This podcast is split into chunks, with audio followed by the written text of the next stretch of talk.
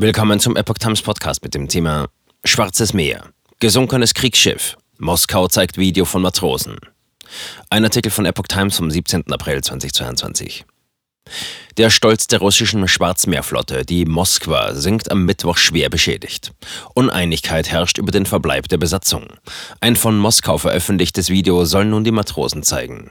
Nach dem Untergang des russischen Raketenkreuzers Moskwa im Schwarzen Meer hat das Verteidigungsministerium in Moskau ein Video veröffentlicht, das Mitglieder der Besatzung zeigen soll. Der Oberkommandierende der russischen Marine, Nikolai Jewmenov, habe sich mit den Matrosen in Sevastopol getroffen, teilte die Behörde am Samstag mit.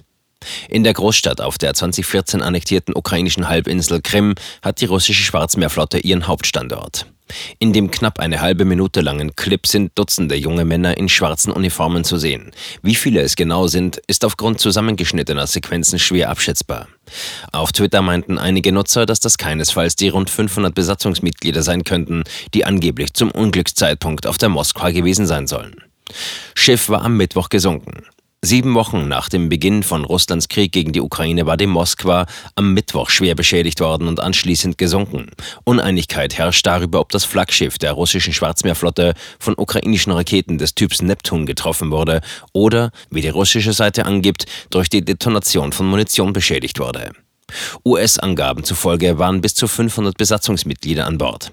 Aus Moskau hieß es, die Besatzung sei evakuiert worden, bevor das Boot sank. Eine Sprecherin der südukrainischen Kräfte, Natalia Humenjuk, hingegen meinte, russische Rettungsboote seien wegen eines Sturms nicht richtig an die brennende Moskwa herangekommen und hätten die Matrosen nicht retten können.